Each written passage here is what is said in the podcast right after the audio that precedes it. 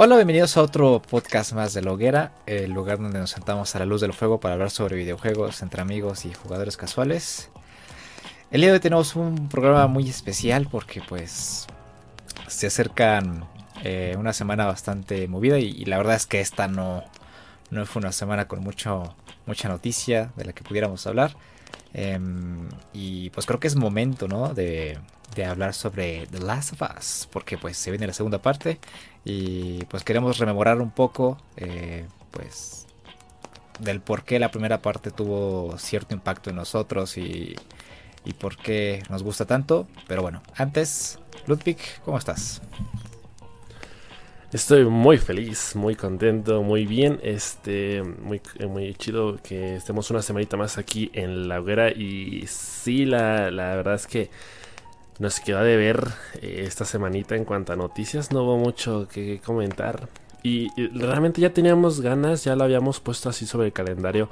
No le habíamos puesto fecha específica, pero sí queríamos dedicar un programa especial para hablar de The Last of Us como antesala para el estreno ya de, la segunda parte, que estamos literalmente ya un par de semanas de que salga.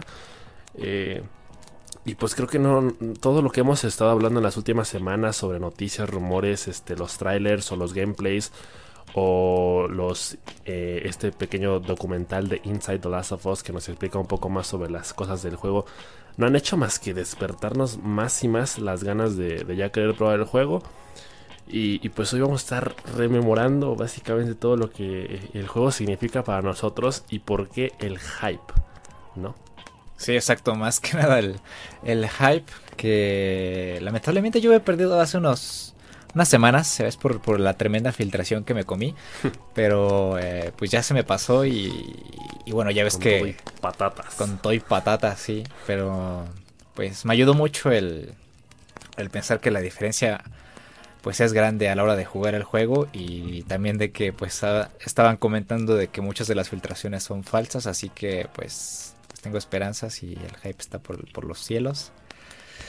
Y bueno, antes, antes de empezar con el, especial de The Last of Us, pues yo creo que hay que em, hablar sobre la noticia más importante de la semana.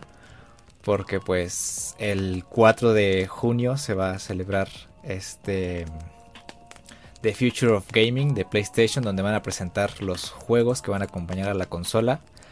No sé si directamente de lanzamiento, pero pues al menos ya vamos a saber cuáles son los títulos que nos esperan a la vuelta de la esquina.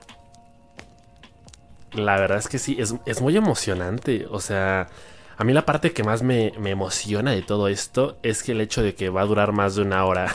Entonces creo que la cantidad de sorpresas que puede realmente haber en este especial nos van a hacer flipar, hermano, nos van a hacer cagar piñas de las grandes. Porque definitivamente sí queda la duda de si van a ser títulos nuevos o van a ser, bueno, o sea, que van a salir con la consola o si van a ir saliendo gradualmente. Yo me, me inclino más por la segunda porque creo que al final de cuentas la PlayStation 5 va a tener bastante tiempo para, digamos, llegar a la cima dentro de la siguiente generación. Eh, y creo que va a ser un buen tiempo para que nosotros nos podamos hacer de todos los títulos que van a, digamos, justificar la compra de la consola. Porque sí sería un poco desgastante de pronto comprarlos todos de lanzamiento. Hay un par de ahí de rumores y yo había escuchado que existe la posibilidad de que de lanzamiento eh, pueda salir el Silent Hill y el Resident Evil para Play 5. Pero fíjate que hay una parte que me emociona aún más y es que como que hemos debatido mucho en últimas semanas eh, el, hecho de si los juegos de PlayStation 5 van a ser retrocompatibles con PlayStation 4 o, el tema de si la arquitectura va a permitir que, bueno, el, porcentaje de juegos de PlayStation 4 que se van a poder jugar en PlayStation 5. Pero creo que ya se está empezando a justificar el por qué no. E, el, hecho de que la PlayStation 5 piensa mucho en el futuro, en digamos, ofrecer una consola con especificaciones técnicas o, con posibilidades que no habían antes. Y por eso no va a haber, eh, básicamente se van a despedir prácticamente de forma inmediata de la Play 4 en cuanto salgan los juegos de la Play 5, porque no se van a poder jugar en Play 4. Y, es por lo mismo de que se van a explotar al máximo las características de, de, la consola. Y creo que también nos habla mucho del tema de la exclusividad Y, y, también nos da un indicio de que hoy por hoy la guerra de consolas está más encendida que nunca. Cuando creíamos que estaba quizá a punto de terminar, ahora resulta que no. Que en realidad los desarrolladores de Play 5 están, están poniendo las cartas sobre la mano, sobre la mesa. Y están diciendo, ¿sabes qué? Mi consola va a tener estos juegos que solo aquí se van a poder jugar. Y, eso es muy emocionante. Y, y, habíamos hablado en estos días de algunos memes momazos que han salido sobre rumores de, juegos que, podrían eventualmente salir para la consola. A mí me hace mucha ilusión todos y cada uno de ellos, por más que sean secuelas. Pero hablar de un Horizon 2, un Spider-Man 2, eh, un Uncharted 5 o un God of War 2, creo que es, ya, ya, es, ya suficiente para, para decir, ¿sabes qué? Sí va a valer la pena mucho la, adquisición de la consola y, y ojalá que, pues ya el, tiempo se pase rápido para ya ver esta presentación eh, el 4 de junio y, pues esperar también ya que, lleguen las navidades para que la consola salga finalmente al mercado. Sí, y, más que nada, qué bueno que sacaste el tema de, de PlayStation porque, bueno, o sea, el tema del lanzamiento de la consola y los juegos de los juegos que van a acompañar la consola porque digamos que PlayStation está apostando totalmente o está inclinándose del lado de apostar todo a sus exclusivas. Mientras que Xbox está apostando casi todo a la retrocompatibilidad y, a la hora de potencializar los juegos que ya tenías. Y, unas pocas exclusivas, claro. Después de todo el, tema de, la compra de un montón de estudios. Em, pero digamos que mucho del catálogo de, Play, de Xbox perdón, está son third parties, entonces son juegos que salen tanto para Play como para Xbox. pero el tema de, Xbox en cuanto a esta guerra de consolas, la ventaja que tiene es que ellos tienen una retrocompatibilidad nativa con todos los juegos de Xbox. Y las ventajas con PlayStation es que tenemos unas exclusivas bárbaras que pues ya, ya estamos esperando. Em, y, pues como tú dices, ¿no? Ya es, es, el momento en el que pensábamos que la guerra de consolas era ya casi inexistente. Cuando se vuelve a encender este. Esta. Pues esta, digamos. Batalla, ¿no? Entre, entre ambas compañías. Pero que al final de cuentas, pues benefician a, benefician a todos. Y. Y pues ya todos tenemos puestas nuestras esperanzas en este 4 de junio para que nos revelen algo importantísimo. Yo, estoy muy emocionado por pensar o esperar que vayan a sacar un Horizon Zero Dawn 2. que ya está más que cantadísimo. Pero pues no sé si se lo anuncien esta, este 4 de junio. porque es un juego bastante ambicioso. Eh, por todo lo que han mencionado. Entonces, pues quién sabe. Entonces, hay que esperar porque las sorpresas pues van a estar ahí y seguramente esa hora y pico de conferencia pues va a valer la pena. Sí, creo, que va a estar bastante completa. Ojalá que sí muestren un poquito de Horizon Zero Dawn 2. Aunque sea un teaser de 3 segundos, no sé lo que sea, pero, pero ya empezar a verlo. Porque de hecho, este apenas ayer lo retomé. Ya retomé el primer juego. Este, no sé qué tan cerca o qué tan lejos estaré de terminar ya la historia principal, porque es un juego que he tratado muy mal. De hecho, estaba viendo que mi última partida fue del 23 de enero del año pasado. Entonces tenía más de un año que no lo jugaba. Y, llevo registradas casi 70 horas de juego. Eh, es un juego que afortunadamente apenas ayer pude retomar. Y que va a ser por supuesto que mi hype por el segundo juego también aumente. Y en este tema de, que cada consola esté, digamos, justificando el por qué va a valer la pena comprarla, a mí me da la impresión de que Microsoft está apostando de alguna forma por un público más casual.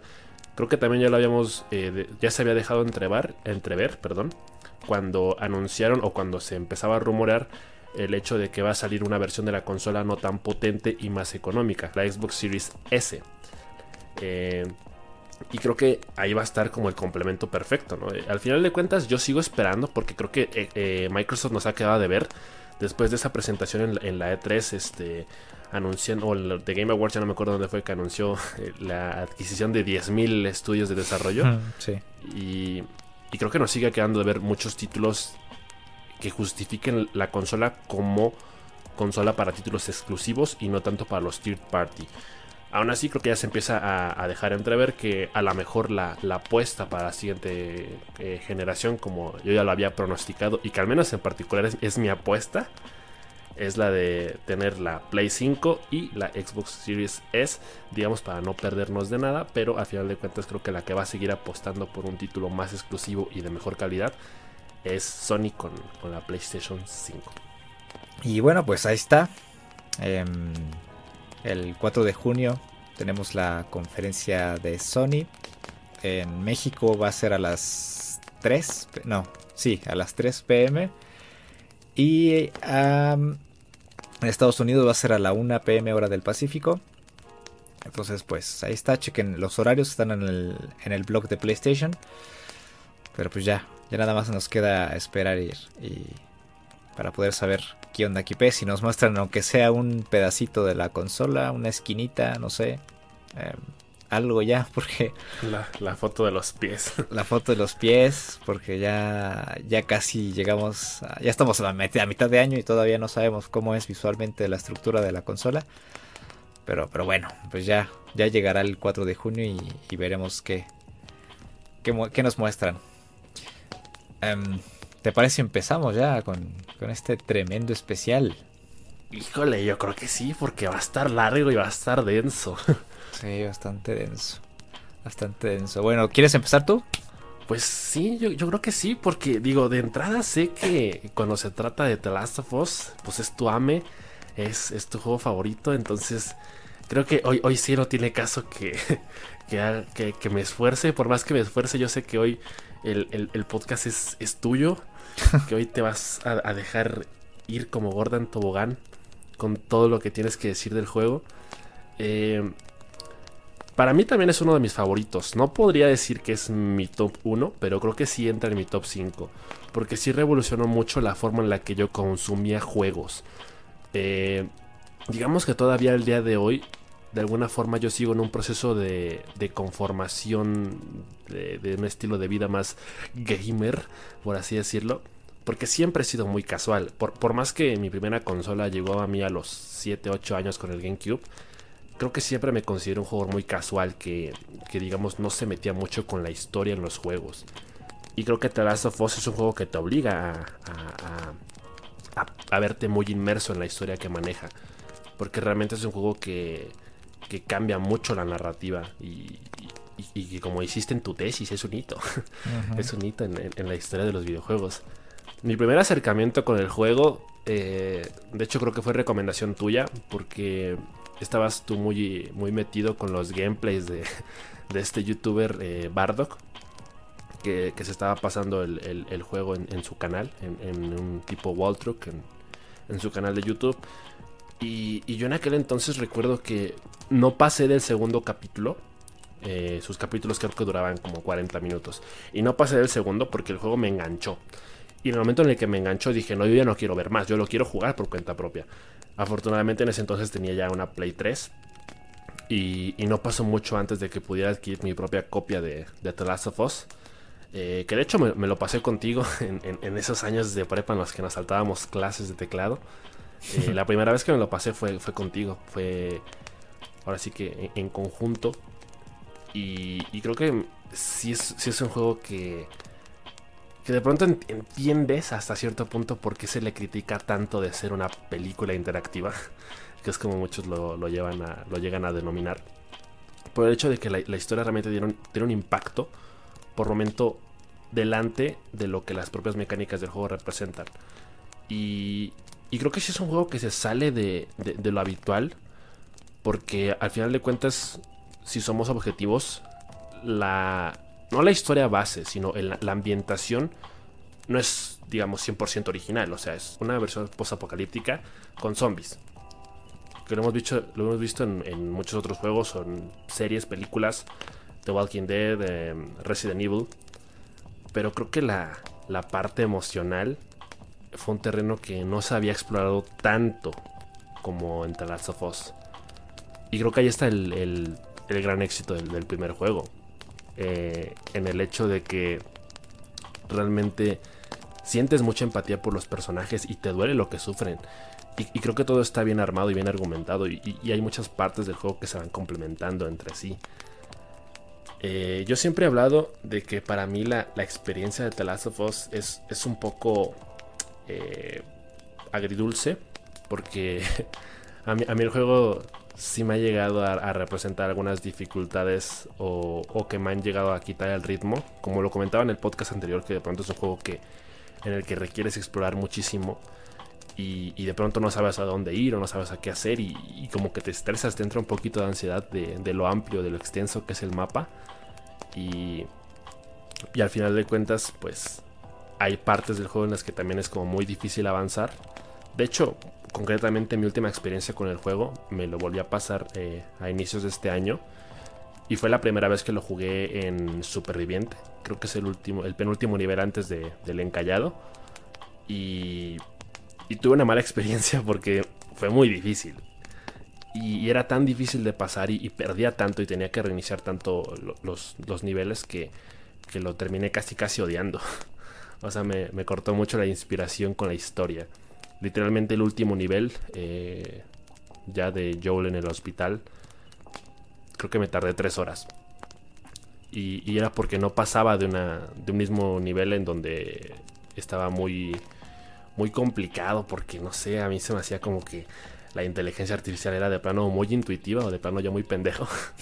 y, y, no sé, o sea, sí, sí me acordó un poquito la inspiración, pero creo que cada experiencia de juego te deja algo diferente. Y, creo que el impacto que tiene la historia no es, no es para menos. El, hecho de que llegues a ciertas escenas del juego con ciertas cinemáticas que por más que las veas te siguen haciendo llorar o te siguen poniendo la piel chinita. Eh, creo que es un juego con frases memorables, con personajes memorables, con una banda sonora memorable, porque igual eso es algo que, que yo he notado mucho. Que porque, por ejemplo, ya sea la comparación con, muchos juegos, que es como la mayoría de los juegos siempre manejan la banda sonora en función de la dificultad.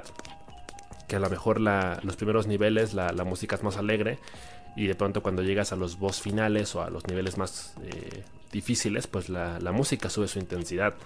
En The Last of Us, la banda sonora es, está en función de la narrativa y de las emociones de los personajes. Y, y, creo que todo complementa este mundo como tan detallado. O sea, el apartado artístico del juego es, es sencillamente maravilloso porque realmente lograron un, nivel de ambientación. Eh, hace poquito eh, llegó a mis manos el, libro de arte, que en realidad es tuyo, pero por X o Y razón eh, tuvo que llegar a mi domicilio. Y, esas últimas semanas lo he estado ojeando. Y la verdad es que es, hermoso, o sea, te das cuenta del, nivel de detalle. Hemos también hablado en, semanas pasadas aquí en La Hoguera sobre el, crunch en Naughty Dog y, el, desgaste en los trabajadores y la mala imagen que de pronto la compañía ha generado a partir de, todas estas noticias. Pero creo que hay, mucho que se puede justificar, que dices, bueno, qué mal que haya tenido que ser así, pero aún así gracias. Porque el, nivel de detalle manejado tan solo en el primer juego es brutal. O sea, es muy extenso, es muy detallado. Y, creo que esa es la razón por la que de pronto también el segundo juego emociona, ¿no?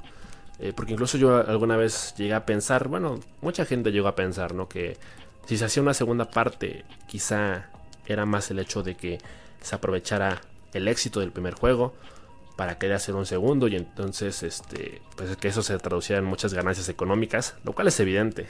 Después del éxito del primer juego, una segunda parte también va a vender muy bien.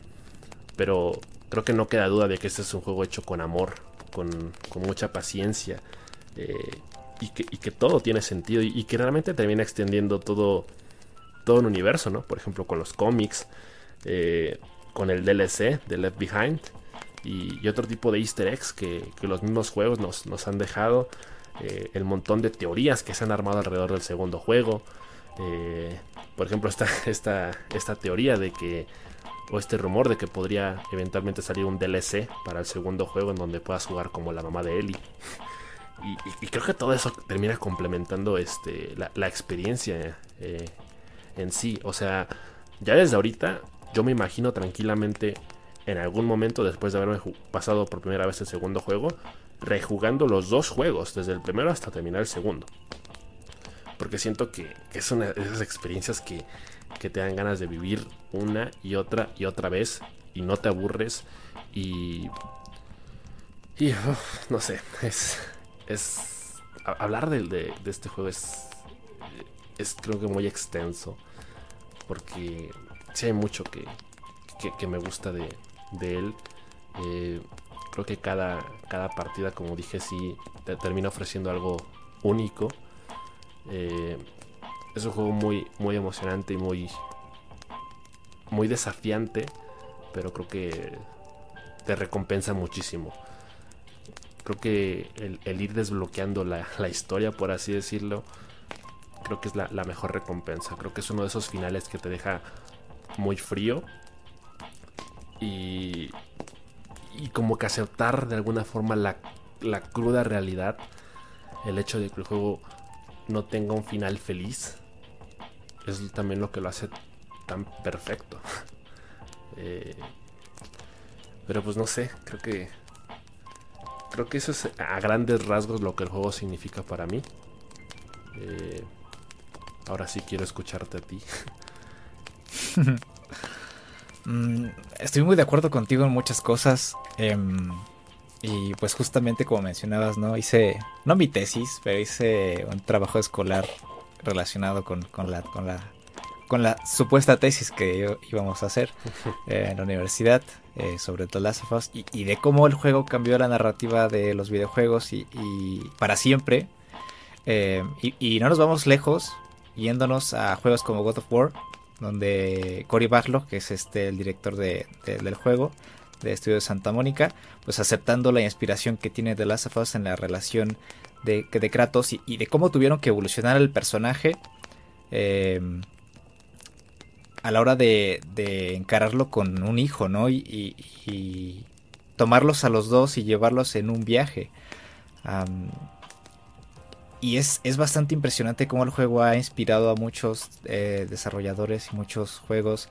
Em, y no se equivocan al llamarlo como un, eh, clásico moderno o un nuevo clásico em, que pues llegó a cambiar eh, muchísimas cosas en la industria.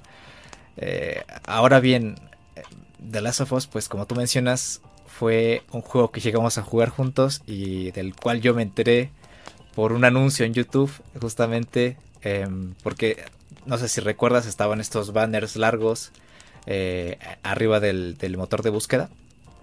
Y pues apareció ahí la portada del juego. Y vi. Y cuando vi a Ellie y a Joel observándome, digamos, desde esa perspectiva. y yo a ellos. Y, y después, a la hora de investigar sobre el juego, al enterarme que era un juego. Amor a primera vista.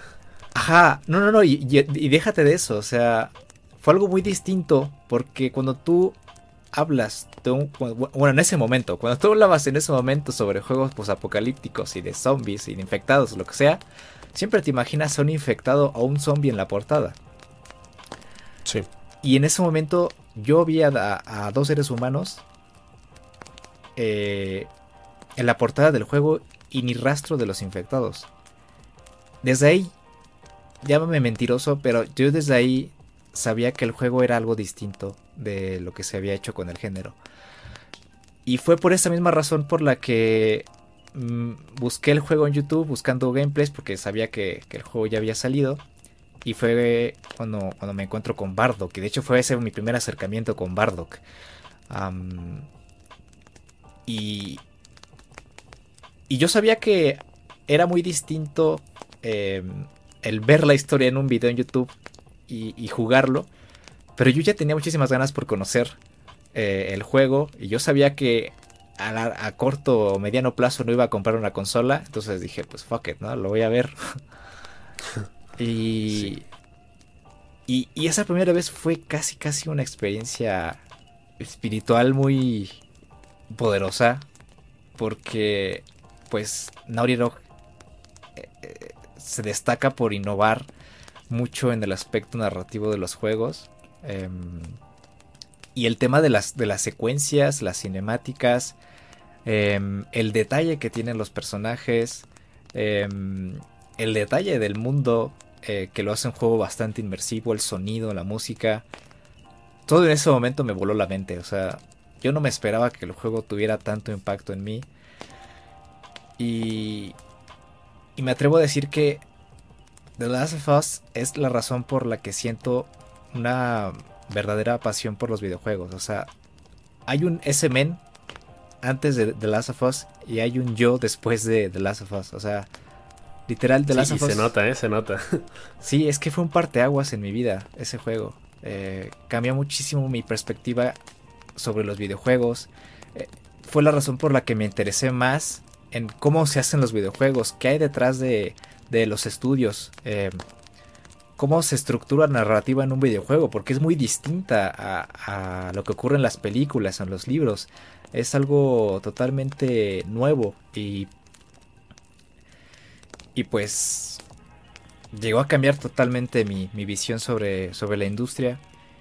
Y, y ya cuando pude jugar el juego por primera vez, pues fue algo totalmente impresionante. O sea, se habla mucho de que y estoy totalmente de acuerdo de que The Last of Us tiene el inicio más perfecto que puede tener un videojuego. Em, porque al principio te involucra totalmente con los personajes. Al principio juegas como Sara. O sea, el primer personaje que tú controlas es Sara, la hija de Joel. Em, y, y, estos elementos que pudieran parecer minúsculos, como em, una noticia en televisión de lo que está pasando alrededor, enlazado con una explosión que, que tú puedes escuchar y observar por la ventana de la casa, son, son elementos que, que te hacen sentir lo hostil que es el, es el mundo de The Last of Us. Y desde ese momento ya es cuando sientes la ansiedad del personaje de Sara en ese momento, porque estaba sola en casa. Joel había salido y la había dejado en casa porque pues seguramente sabía de, de esto, o ya, tenía conocimiento del inicio de esta, esta pandemia.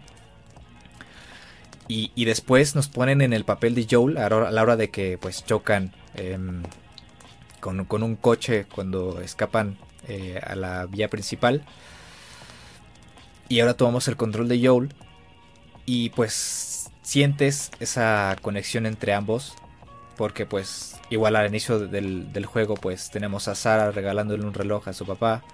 Em, tienes las fotos ah, que ilustran em, pues la conexión que tienen ambos, cómo bromean. Em, eh, a la hora de que, Joel deja a Sara en, la cama, le da un beso. Eh, sientes esa conexión verdadera y, sientes esa conexión eh, humana con los personajes y te sientes muy involucrado con la historia. Y entonces no voy, a dar más rollo al final de ese primer nivel. Cuando corres con Sara en brazos y, y asesinan a Sara eh, enfrente de ti. Y esa secuencia es impresionante, es increíble la capacidad em, que tiene el estudio para hacerte llorar, porque de verdad, esa, esa escena me dejó. Me dejó todo cuadrado. Em, sí, te, te a llorar en los primeros 20 minutos. A los primeros 20 minutos. O sea, literal. De hecho, hay un video en YouTube donde muestra la reacción del primer nivel de The Last of Us de los streamers que lo jugaron por primera vez. El 90% lloró. O sea, y, y otro pues, y el otro 10 pues se quedó pasmado, o sea, no te deja indiferente. El primer nivel del juego no te deja indiferente y después te muestran los créditos introductorios del juego y, y te hacen pensar tantas cosas en un ratito que ya es cuando quieres involucrarte de lleno con el juego y después te pasan a, a un momento en el que pasaron 20 años. O sea, dentro de esos 20 años hubo una transformación del personaje. Joel pasa de ser un personaje cariñoso y sensible ante la muerte a uno que se adecua a la nueva normalidad del mundo en el que vive, porque aparentemente perdió un pedazo de humanidad con la muerte de Sara, hasta que conoce a Ellie, que es cuando vemos ahí el, la, la vuelta de, de pues esa humanidad y esa segunda oportunidad que él siente con, con este personaje. Y quiero también escuchar tu, tu opinión por, sobre este sobre el primer nivel del juego porque pues igual me imagino que tienes algo que decir.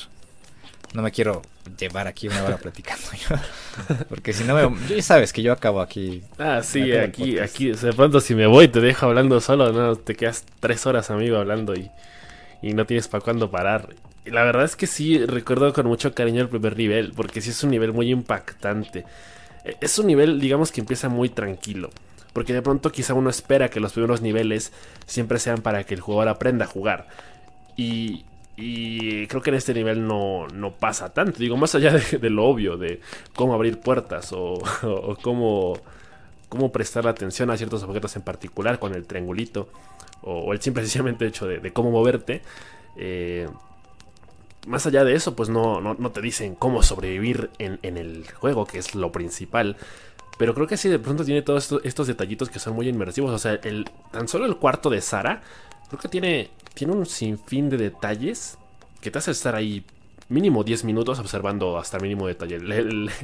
El, póster de, de Tebash, el, baloncito, eh, la, caja que puedes patear, la tarjeta de, cumpleaños para, su papá, que por cierto se le olvidó dársela, hijo de su pinche madre. Y, y de pronto, o sea, sí, todo lo que pasa en el nivel es como muy desconcertante. Porque obviamente cuando uno empieza a jugar el juego ya tiene la primicia de es un juego posapocalíptico. Pero como que uno no espera lo que va a pasar al principio. Uno, uno no sabía nada de Sara antes de comenzar a jugar.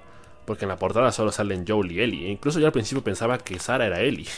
yo, yo, sí me llegué a confundir. Sí, yo también. Eh, entonces de pronto estás ahí jugando con Sara, ves las noticias, Papito no está, explotan eh, la, la, fábrica de Chernobyl. Y, pues baja y no encuentra a nadie. De pronto llega Joel y, viene el vecino. Eh, ¿Cómo se llamaba? ¿Larry? Ajá, algo así se llamaba. Sí, sí, sí. Y, lo mata. Y, de pronto Sara no sabe qué está pasando. O sea, todo pasa muy rápido. A partir de ese momento el ritmo del, nivel es frenético. Y, como que uno sabe en el momento en el que van en el coche con, con Tommy. Y cuando chocan, uno sabe que a partir de ese momento que ya vaya madre. En el momento en el que empiezas a controlar a Joel, dices, ok, el juego ya empezó. Pero efectivamente, o sea, eh, aquí en este momento, Joel no intenta. Eh, bueno, Joel que tampoco sabe qué está pasando, lo único que intenta es sobrevivir, quiere proteger a Sara. Por eso la carga en brazos y, y se deja guiar por Tommy. O sea, en este momento deposita toda su confianza en su hermano para que él les guíe, para que les muestre el camino y que puedan escapar. Pero entonces eh, aquí Joel no, digamos, no es el Joel que conocemos en el resto del juego. Porque es un Joel sobreprotector que va a hacer todo lo que esté a su disposición para proteger a su hija. Y, y creo que sí, al final de cuentas lo, que pasa en este nivel nos deja totalmente fríos. Porque pues si uno, uno de este, de este momento ya firma el contrato de que, ok, estoy ante un juego que va a ser crudo, que va a ser muy cínico, que, que le va a dar igual hacerme llorar, despedazarme.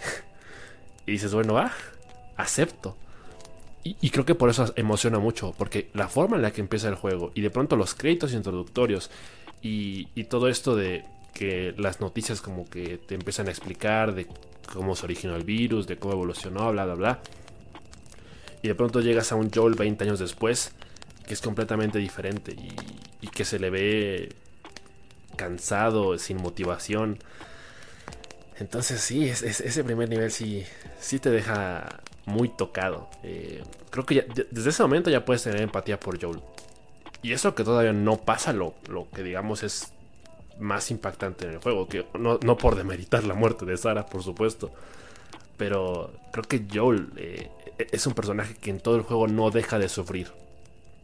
Y, es, un personaje muy bien escrito y que está, eh, digamos, muy bien conformado. Eh, o sea, uno termina entendiendo a la perfección sus motivaciones y, por qué hace lo que hace o por qué actúa como actúa. Y, claro, al principio es muy gracioso la forma en que se relaciona con Ellie. O sea, eh, este primer esta primera relación que es como muy distante, desde el momento en el que nos, nos presentan la idea de que Joel tiene que eh, servir casi casi de, niñera para llevar a Ellie de punto A a punto B. Y, que desde ahí se oponen y que se nota como una pequeña fricción entre ellos. Y cómo empieza a, fluir poco a poco su relación. Creo que. Creo que sí es. Es perfecto. Está, o sea, sí. Está. o sea, la neta, entre más lo pienso, más me gusta. Sí, y justamente esa escena de Sara con Joel fue una escena que repitieron muchísimas veces en el estudio. Em, si llegan a ver el behind de, de, making of de The Last of Us, Neil Druckmann explica lo cansados que estaban ya de hacer la escena, este, Troy Baker y, esta chica. y, y pues justamente eso es lo que buscaba él hasta cierto punto, que se sintieran exhaustos, que que fuera lo suficientemente demandante para romperlos y que tuvieran esa reacción natural.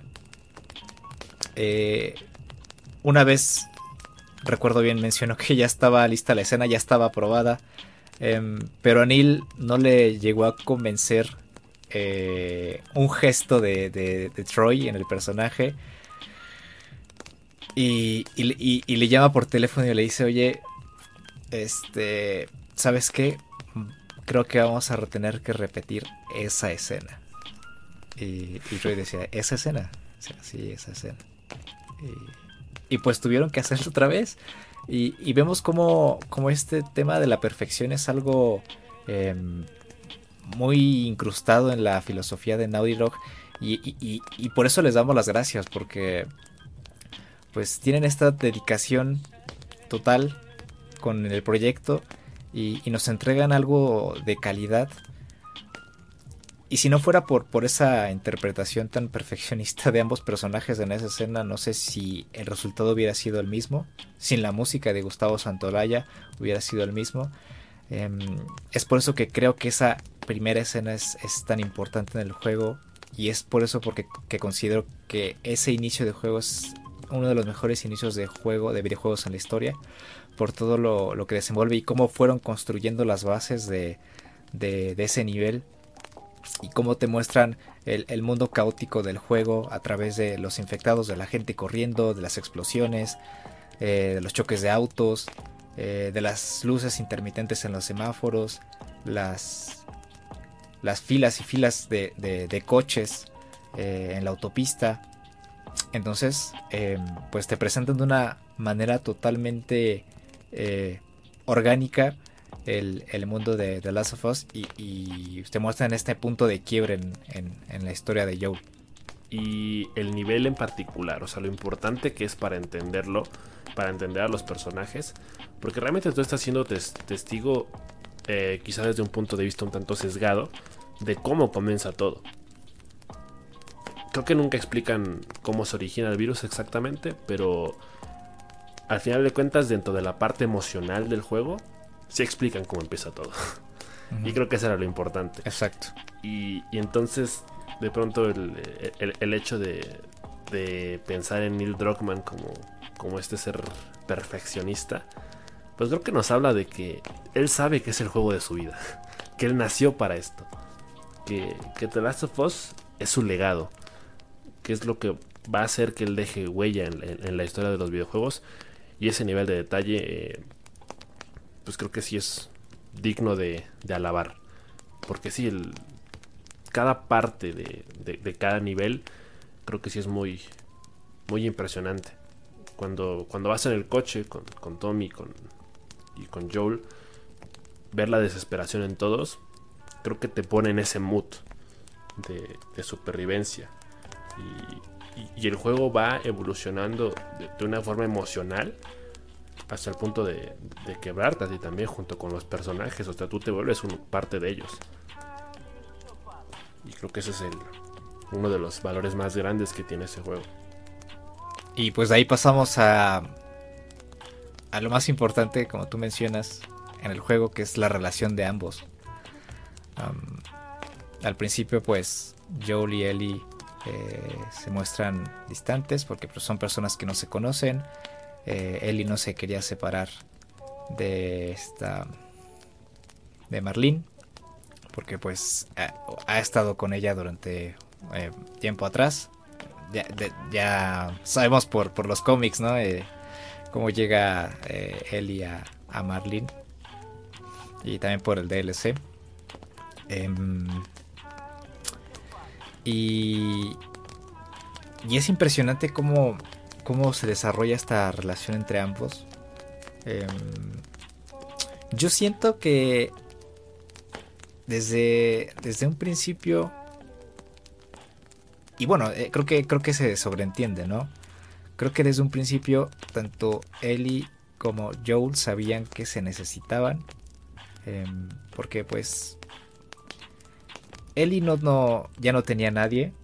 O sea, sus padres volando en el ciberespacio. Em,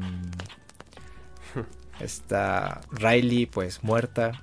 Em, y esto me lleva justamente a la escena que siento que engloba toda la relación de Ellie y Joel.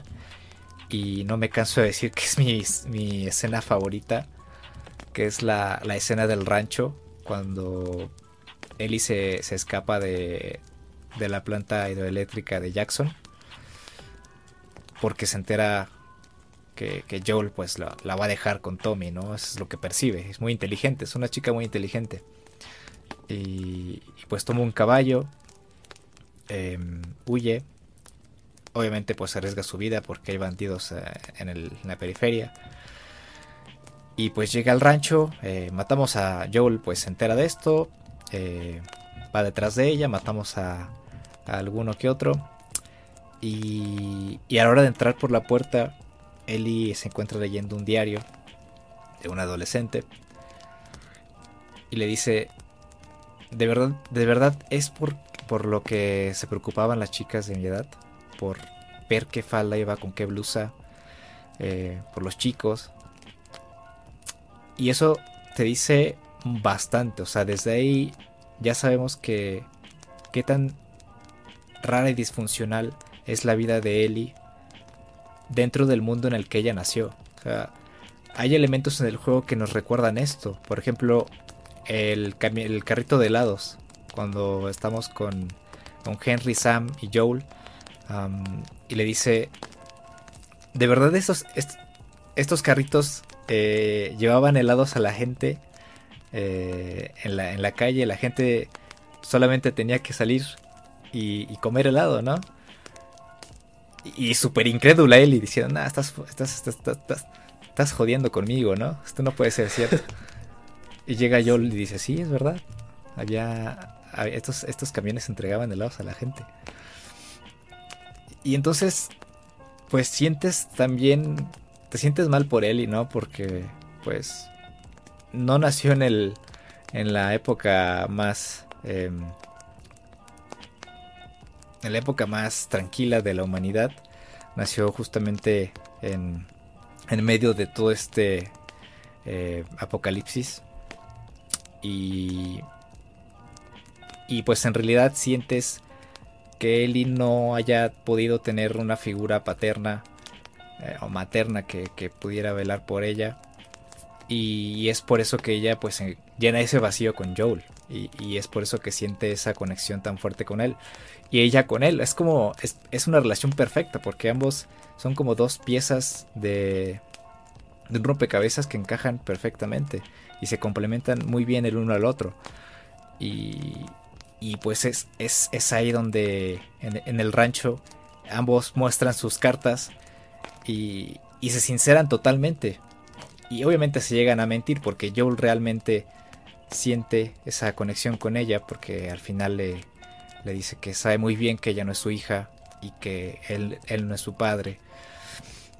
Pero Ellie en, en, su momento pues le dice que todas las personas a su alrededor que ella ha querido o se ha preocupado por ella han muerto, menos él. Ahí es donde yo me quebré en esa escena. O sea, yo dije, no. Sí. Y. fuerte, hermano. Sí, sí, sí. Y, yo muy seguro de que ella no había sufrido tanto como él. cuando la realidad es otra. Ellie ha sufrido incluso más que él. Y, y es cuando lo entiende, cuando van de regreso a, Jackson en caballo. Eh, pues vemos ese cruce de miradas. Eh, Joel eh, visiblemente afectado y pues pensando en que puede tener realmente otra oportunidad con Ellie para poder sentirse, llenar ese vacío, de, el vacío de Sara, porque se siente totalmente culpable por la muerte de su hija. Y, eso pues nos lleva al resto del juego y, es por eso que, que Joel al final pues termina sacrificando a la humanidad por, por poder em, pues tener con quien compartir la vida, tener eh, salvar la vida de Ellie, porque es como si, si él hubiera dejado que operaran a Ellie y obtuvieran la vacuna a raíz de la muerte de Ellie, él hubiera fallado. Es como si él hubiera fallado otra vez. O sea, no podía cometer el mismo error. Y es, y es, y es, es por eso tan fuerte la, la, la decisión de, de Joel de no dejarla. Y literal, o sea, se puso en modo asesino, mató a, todos en el hospital y, ahí está el resultado, ¿no? Sí, creo, que eso que mencionas sobre Ellie hace que la entendamos como un personaje muy tierno. A mí me, a mí me provoca mucha ternura porque es un personaje que a pesar de todo lo que ha vivido y del contexto en el que vive, o sea, sobre las condiciones en las que nació, es un personaje que no pierde su humanidad. Es un personaje que conserva su sentido del humor y que sigue viendo la, luz al final del túnel entre tanta oscuridad. O sea, por eso es un personaje muy, muy agradable, porque, o sea, cuando lo jugábamos la primera vez, nos reíamos mucho de que, pues, Eli siempre tenía estos comentarios como, mierda, Joel, cuando lo jugábamos en español. Y que, inmediatamente después de matar a, unos bandidos o algo así, como que Ellie siempre tenía algo gracioso que decir, como que siempre veía el lado positivo de las cosas. Y, creo que hay muchas cosas que nos llevan a entender las motivaciones de, los personajes, ¿no? O sea, el, hecho de que choquen porque por un lado Ellie es una chica insegura en el sentido de que pues todas las personas que ha querido la han abandonado o han muerto.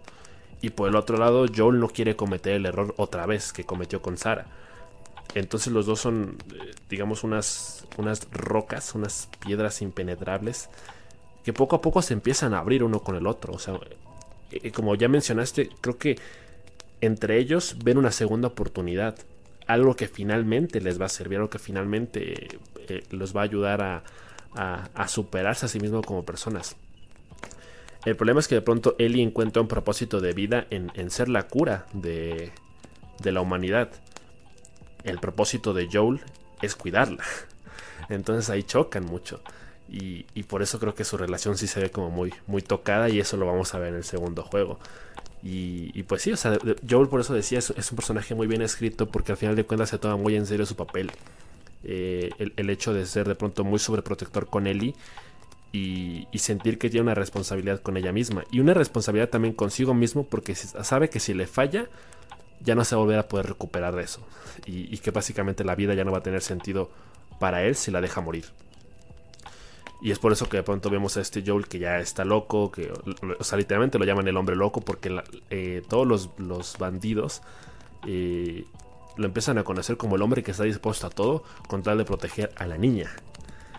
Y, y por eso, o sea, es muy brutal, o sea, el, el hecho de que Joel sea... Bueno, en realidad todos los personajes son muy humanos. Por eso el juego también lo es. Y, y por eso hace mucho sentido también que de pronto Neil Druckmann eh, diga que el primer juego se relaciona más con el amor. Porque sí lo vemos. O sea, esta relación, digamos ya padre-hija que, que, se genera entre Joel y Ellie es muy fuerte. Y, y nosotros somos parte de esa relación de alguna forma. O sea, entendemos por qué hace lo que hace.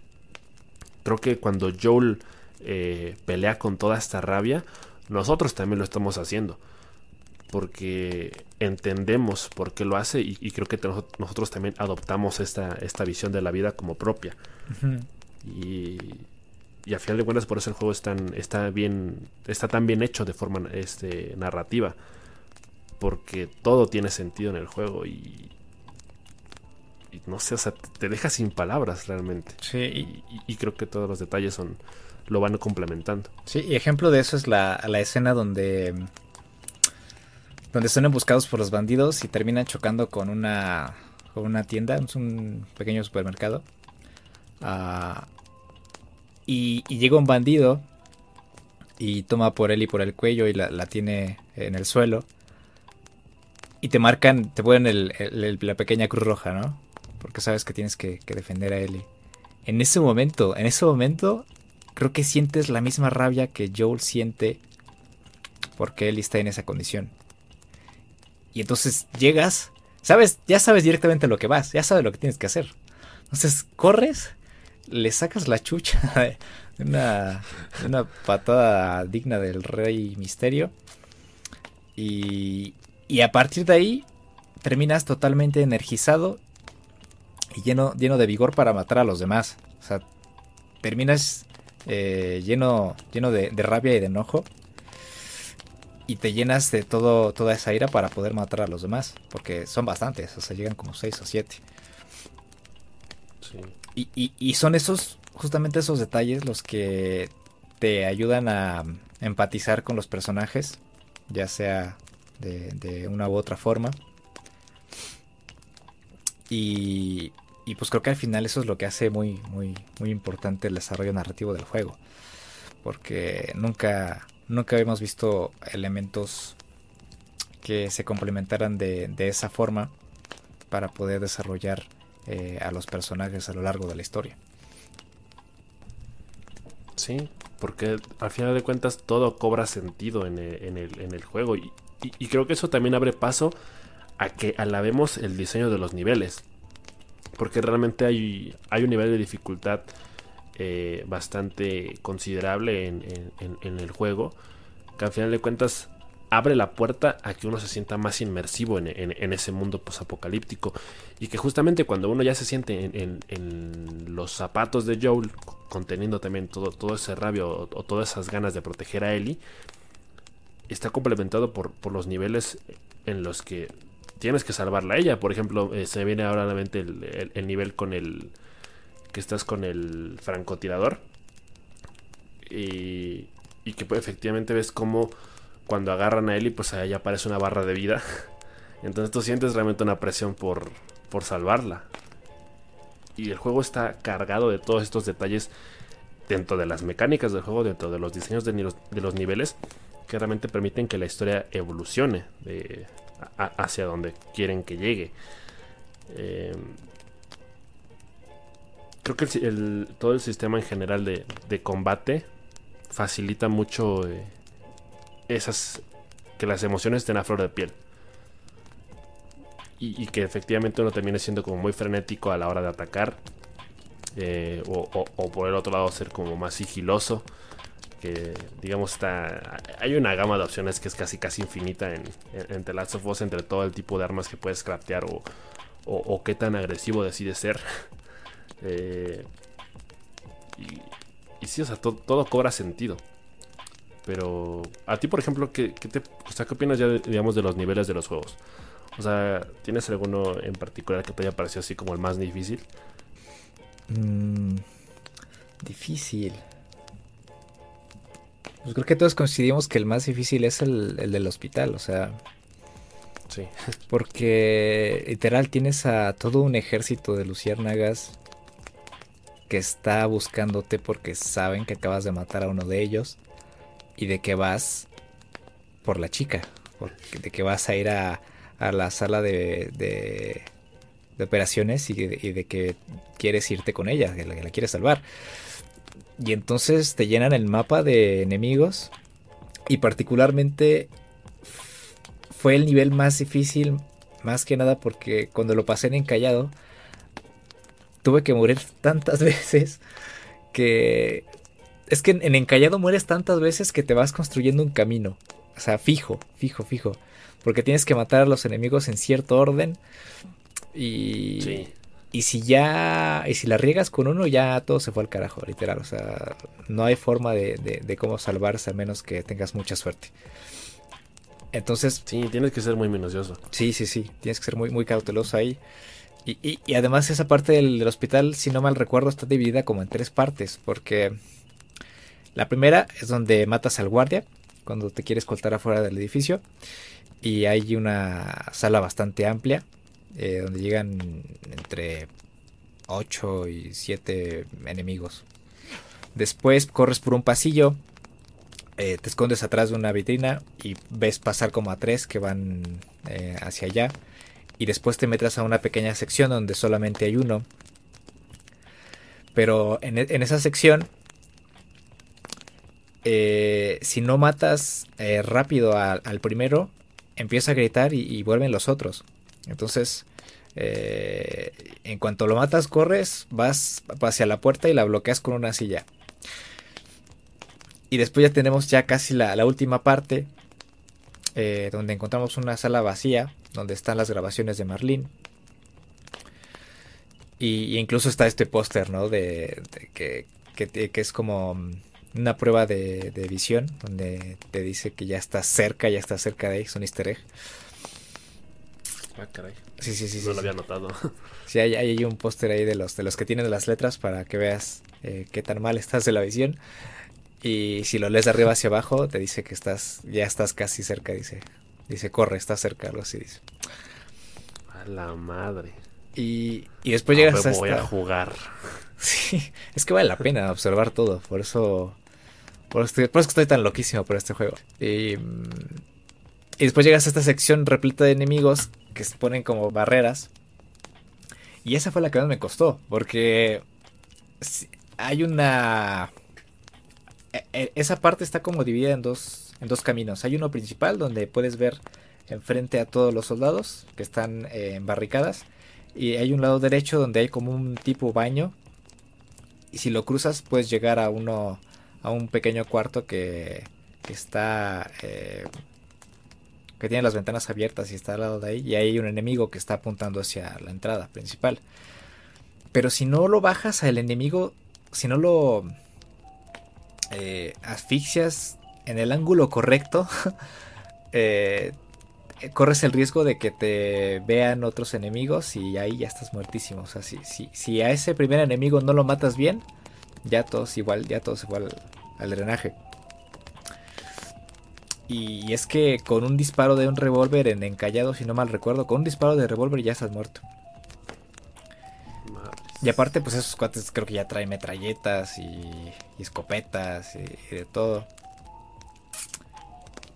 Pero, pero sí no exagero con decir que, la sección del hospital es la, más difícil. Ah, sí, está, está del, culo, la verdad. Fíjate que yo, yo no me había puesto a pensar que entre más difícil es la dificultad y entre más pierdes, más te conviertes en Joel. Porque yo ahora que me acuerdo, esta última vez que lo pasé, y, que no, no me lo he pasado en, encallado todavía, la última vez fue en superviviente.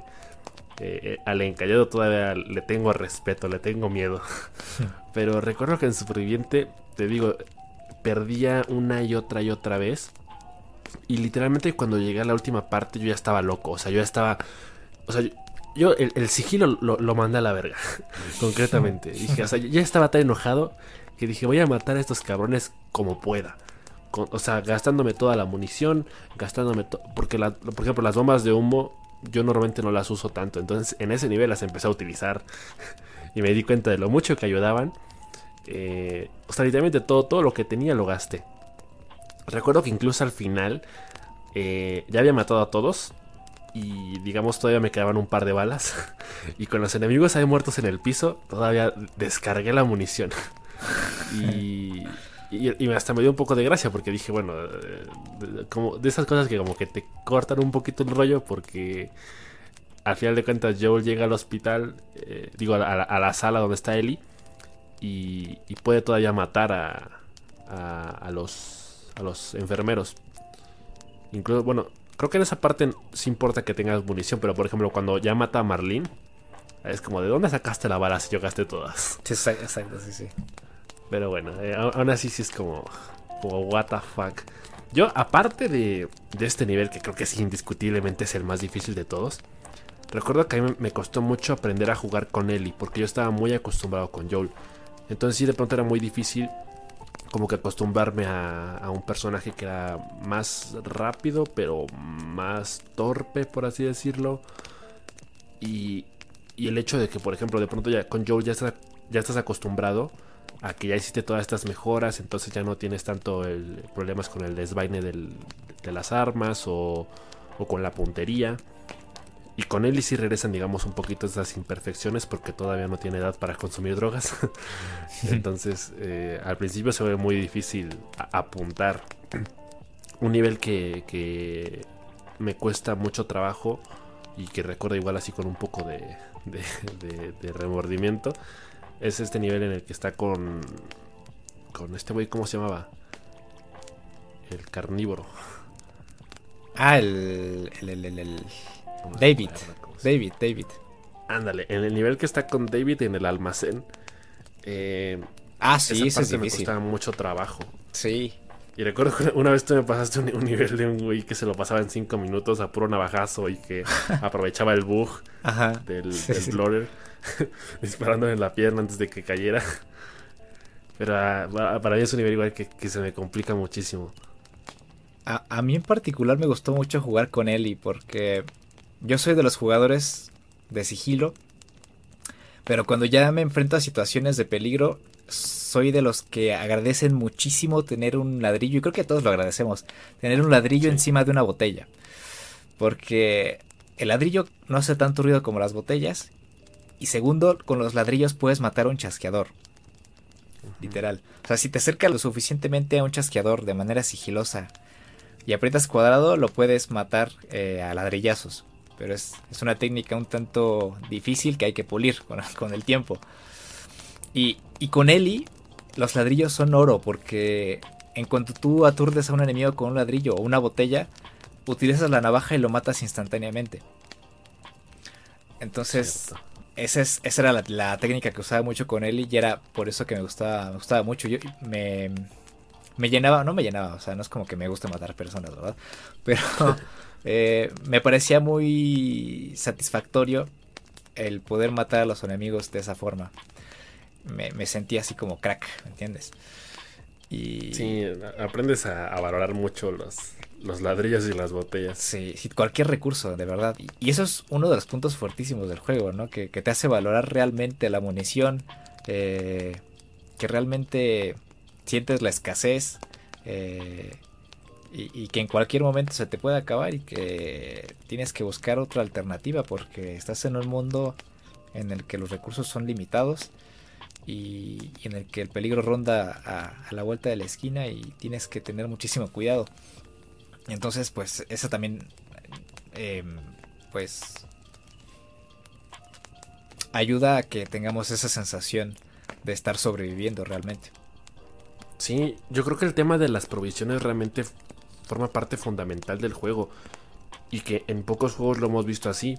Porque, como yo he comentado antes, siento que The Last of Us es un juego que me obliga a explorar hasta el, hasta el más remoto rincón en busca de provisiones, porque realmente se vuelven fundamentales. O sea, al final de cuentas, el juego, repito, no pierde su humanidad porque tú eres un ser humano que eres tan frágil como todos los demás y estás a expensas de morir como todos los demás. Entonces dependes de armas y dependes de la munición. O sea, yo, yo ni de pedo podría llegar al último nivel a puño limpio. Entonces, eh, creo que eso también es lo que lo hace muy real. Y, y, por eso también uno siente la desesperación y la ansiedad de, Dios mío, solo me queda una bala. Eh, haz, haz, que cada disparo cuente, como dice el, el propio Joel. Sí, exacto. Eh, y, y, creo que, digo, es válido, es válido también que de, decir que de pronto sí disfrutas matar a algunos cuantos en el tema de la precisión. Cuando matas a, al último enemigo con la última bala que te quedaba de un headshot, eso sí. no tiene precio. O sea, es, es precioso eso. Sí, exacto. De hecho, no sé si te acuerdas, pero una vez publiqué un clip bastante orgulloso por haber logrado tremenda hazaña, porque um, es que es que me rifé la neta, o sea, porque hay una parte donde Ellie corre en caballo y ya ves que, es para distraer a los cazadores de, de, Joel que está ahí en la cabaña, enfermito ahí, este, con un hoyo en el abdomen. Entonces llega un momento en el que le disparan al caballo y caes por un pequeño acantilado y entras por una casa. Y, y si sales lo suficientemente rápido, eh, puedes ah, eh, llegar antes que, que los bandidos para emboscarte por el frente de la cabaña. Y esa vez eh, maté a todos con las únicas balas que tenía. O sea, y es que estaban contadísimas. Y, y, aparte los, lo hice con una precisión que, que terminé sonriendo después de haberlos matado a, todos en esa, en esa parte. De hecho, voy a dejar el link del, del tweet en la descripción a ver si, si lo encuentro. Pero es que sí, o sea, el juego parece, parece algo malo, pero el juego sí, sí puede llegar a ser muy, muy satisfactorio en ese, en ese aspecto. Y, pues justamente es como tú dices, esto va de lado, esto va acompañado por el tema de la munición y de la escasez de los recursos. Yo, yo creo que el, el sueño utópico, la fantasía que yo tengo, sería alguna vez poder pasarme el juego a la primera en encallado sin morir ni una sola vez. y sin tener que, explorar demasiado, porque creo que sería. O sea, el, nivel de, inmersión que logras. Ajá. Si, si haces eso, o sea, creo que es, una de las mejores recompensas, sí.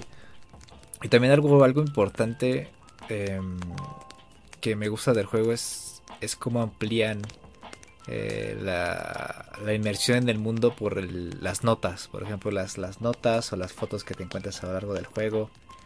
Em, te hacen jugar con la imaginación eh, de una forma muy, muy importante. Porque, por ejemplo, tenemos esta historia de. No recuerdo si era un marinero que se llamaba Ish, que es el que, que protegía a una pequeña comunidad que vivía en las alcantarillas. Y, pues te cuentan toda la historia trágica de, esas personas que estuvieron viviendo ahí. Y, después te encuentras, por ejemplo, esta familia que se terminó suicidando porque pues ya no encontraron escapatoria, ¿no? La, nota de la mamá que mata a sus hijos y después se mata ella.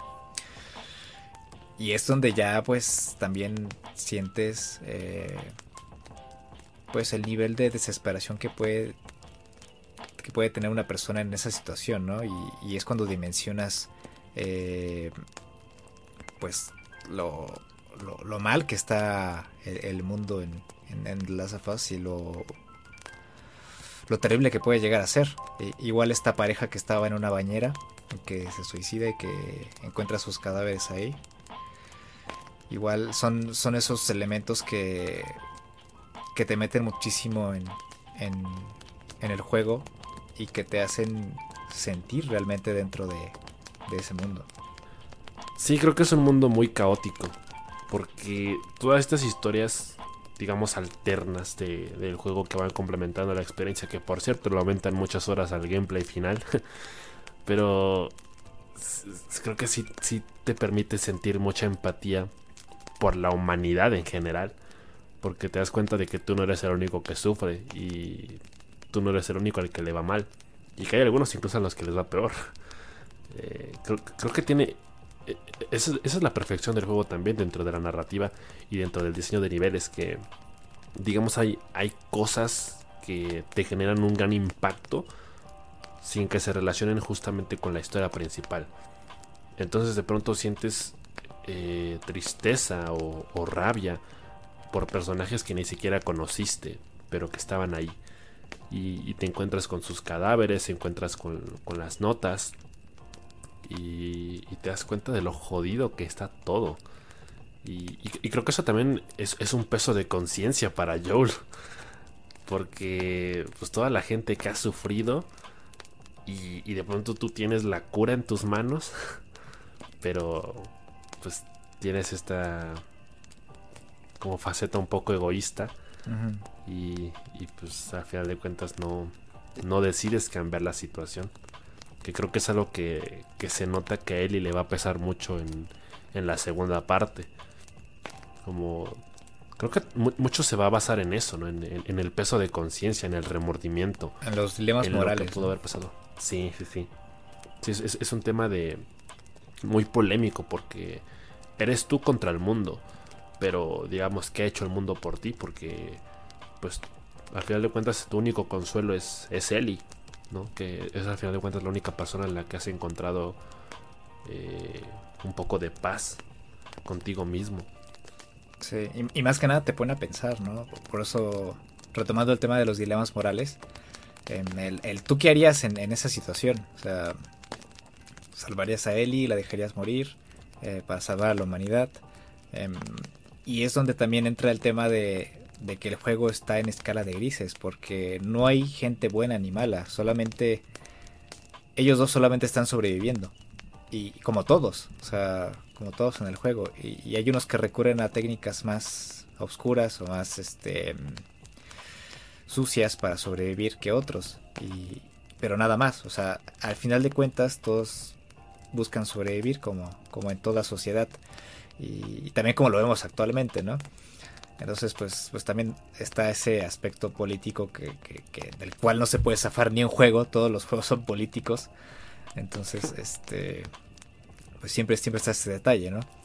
Y ahora, con las proyecciones al, al siguiente juego, pues hablamos de, un momento en el que pues se rompe la tranquilidad en Jackson. Hay, un evento eh, importante que, cambia las cosas y que pues daña fuertemente a, a, Ellie, ¿no? Porque pues Jackson es un lugar en el que Joel y Ellie encontraron paz y en el que pueden sentirse seguros y vivir tranquilamente hasta cierto punto, ¿no? Porque pues el, mundo sigue siendo eh, lo que es Sí, sigue habiendo infectados, sigue habiendo gente que caza gente, em, sigue habiendo peligros, pero digamos que encontraron una vida más estable. Y entonces llega este evento catastrófico y, les mueve el suelo totalmente a, a, Ellie.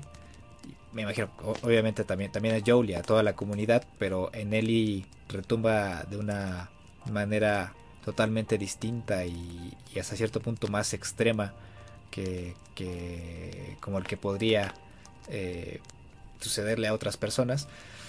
Y ya es cuando empieza su camino de venganza, em, digamos, sin, sin saber o sin ponerse a pensar eh, en las consecuencias que tiene la violencia, ¿no? Y creo que esa es justamente la enseñanza que nos van a dejar en el siguiente juego, que es la consecuencia de la violencia. Porque ya, ya vimos cómo cómo matar a un enemigo en el segundo juego se siente mal. O sea, con, ver el gameplay que vimos recientemente en el State of Play, yo me sentí mal por, por, algunas personas que mató él y eh, la chica que estaba jugando con su con su PS Vita ahí tranquilamente. Sí, sí, sí, no eh, tenía nada que ver. El, perrito que, se quema eh, y las expresiones faciales que tienen los personajes cuando los asesinas es totalmente cruda. Sí, porque digamos que en el primer juego cuando matabas lo hacías con sentido porque al final había una buena causa detrás de eso. Es como de... Se me están interponiendo en, mi camino.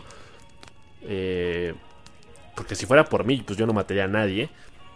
Pero digamos, yo quiero llegar a, tal punto porque sé que es la forma de tratar de encontrar una cura.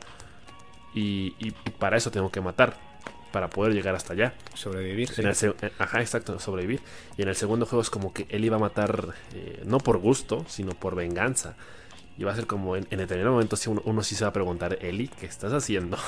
¿Para qué es todo esto? Porque lamentablemente su luz se va a apagar. O sea, para, para Eli los eventos que van a suceder al principio del segundo juego van a ser la gota que van a, que van a derramar el vaso. Creo que ahí es cuando vamos a dejar de, tener a la Ellie que todavía tenía cierta esperanza en la humanidad o que todavía podía encontrar eh, un poco de alegría en los pequeños detalles de la vida. Y que ahora nos van a, hacer que la veamos casi casi como un monstruo. Al, nivel de Joel, pero, pero intensificado a la enésima potencia. Sí, exacto. Y, creo que vamos a sentir mucha impotencia por. Y, va, a ser un juego que nos va a doler. O sea, ya, simplemente pensar en eso pensar en, todo lo que él iba a sufrir, en, todo lo que va a pasar por su cabeza cada vez que decida matar a alguien, es muy fuerte. Y, que aparte, con los avances que hemos tenido esta semana, ya nos estamos imaginando un juego con muchas posibilidades, porque digamos están ampliando las opciones, ahora que él iba a poder usar una cuerda como en Uncharted 4, o que va a poder navegar en barco, o, que incluso eh, va a poder romper ventanas para escapar. Eh, creo que son cosas que hacen que sean más amplias las posibilidades y lo hacen más realista. Porque luego muchas veces en, los videojuegos pues hay partes que, que, uno ya obvia dentro de la naturaleza del juego y dentro de las físicas del mismo, porque eh, a veces uno no piensa tan lógicamente como pensaría en la vida real, como piensas en un videojuego. Y, creo que las cosas que, o la cantidad de opciones que va a haber en el segundo juego, sí nos van a encaminar un poquito a, sentirnos más inmersos en un juego como si realmente nosotros estuviéramos ahí. Lo único que yo tenía, tenía miedo, pero ya no, después de ver eh, pues tanto material que han liberado, es que es que solamente el evento de Jackson fuera la única razón o, la única justificación que tuviera Ellie para matar. Porque yo creo que si el juego se hace, suponiendo que es un juego de, 30, 40 horas, como vienen diciendo, si la única razón, si tu única razón es, es los acontecimientos sucedidos en Jackson, yo creo que llega un punto en el que te cansas y dices, pero ¿qué estás haciendo, mija? Sí. Yo me imagino que va a haber eventos eh, que em, subsecuentes que vayan, eh, digamos, orientando eh, el, todo este camino de venganza y que lo vayan reforzando de cierta forma, porque si nada más te ponen un evento al principio, a lo largo del juego te vas a cansar de decir, pero esto para qué, ¿no? Entonces, pues va a haber, me imagino, ciertos em, eventos que refuercen esta idea o que la vayan apagando y que al final pues Ellie entienda que todo lo que está haciendo está, está mal hasta cierto, hasta cierto punto. Pero en principio pues yo tengo muchísima confianza en, en, y yo sé que lo van a hacer muy bien. Y, pues nada, ya durante los próximos días vamos a ver las, las reviews de la prensa que de que de hecho ya muchos ya están usando sus opiniones en internet, en Twitter y pues están diciendo que es una una cosa bárbara. Em, y pues nada, solamente queda confiar en, el estudio. Y yo, y yo creo que por eso nos están mostrando tanto también. Porque va a ser un juego tan largo que a lo mejor para ellos todo lo que se ha visto en gameplays o en demos y demás no es nada comparado con la experiencia final. Porque de pronto sí parece como muy absurdo que nos estén mostrando el plot principal y que ya nos estemos quedando con eso y que sea como que, ah, pues ya desde ahorita ya sé de qué va a tratar el juego. Exacto, exacto. es como de, no, no tan rápido. Así empieza. Pero cómo termina, uy, papá. Sí. No lo sabe ni Dios. Y los plot twists que puede llegar a tener ahí a, mitad del juego. Sí, porque hay mucha tela de dónde cortar. Sí, sí, sí. Sí, porque hay, hay muchísimas historias que sabemos que están ahí, pero no sabemos cómo van a suceder o cómo las van a meter. Yo, por ejemplo, quiero poder saber qué fue de la madre de Ellie, qué, fue de, Joel y Tommy durante los 20 años en los que estuvieron cuidándose. Em, ¿Qué más? Eh, pues, ¿qué, ¿qué, pasó a su llegada a Jackson eh, de Ellie y Joel?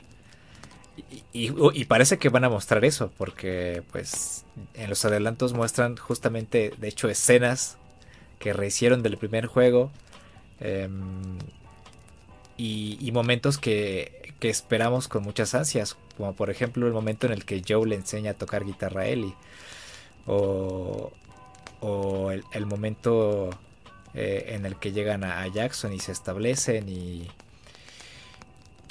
y, me imagino que van a poner mucho énfasis en cómo eh, se relaciona Ellie con el, con el poblado y, cómo empieza a tener estas conexiones con las personas y cómo eh, pues se encuentran una paz relativa en, Jackson.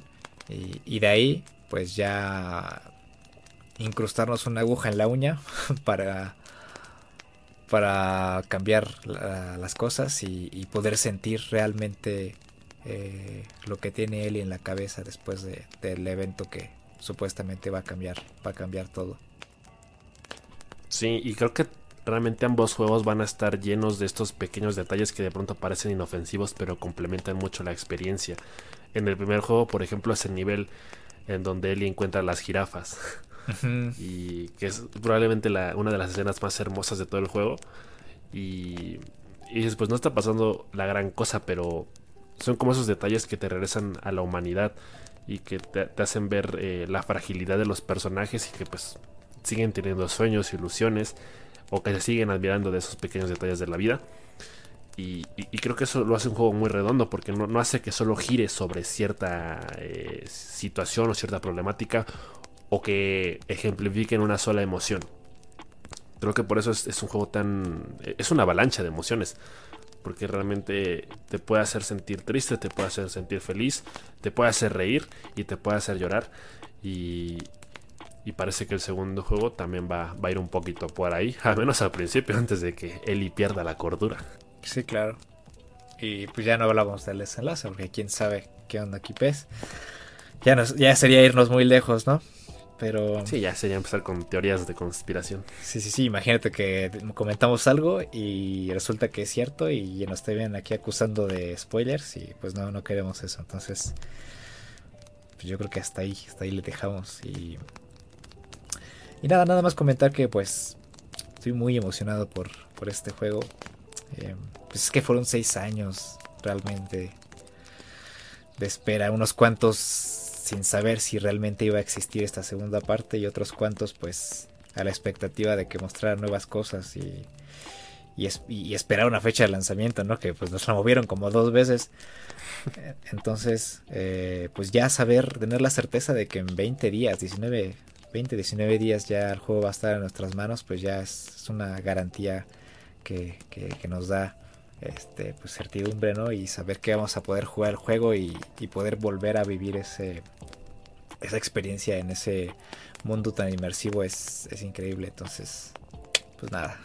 Pues sí, sí, cuesta trabajo creer que ya falte tan poquito para el segundo juego porque como que la espera sí ha sido muy larga y, ha dolido tener que esperar tanto.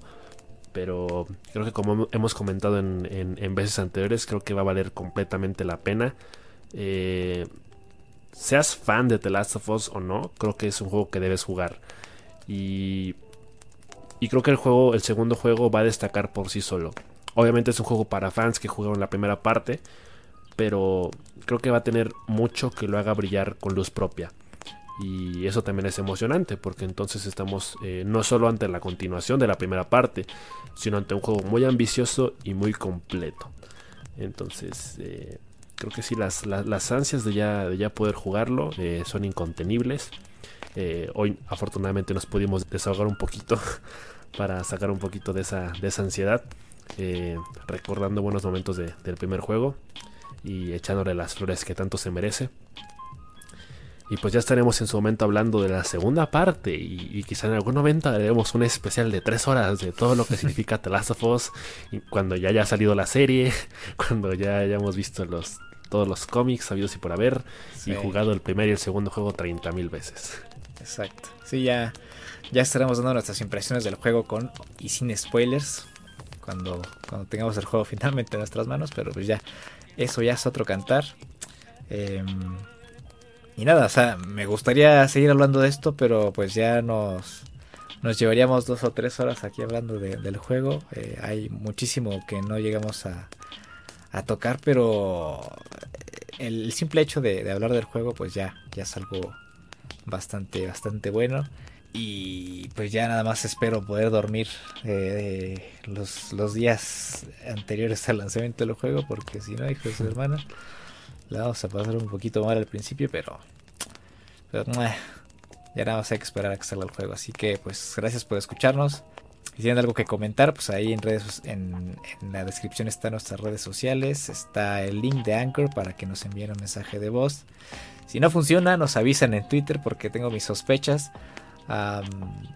pero, pero nada, ahí para que ustedes también nos manden sus, sus comentarios, se unan a la conversación.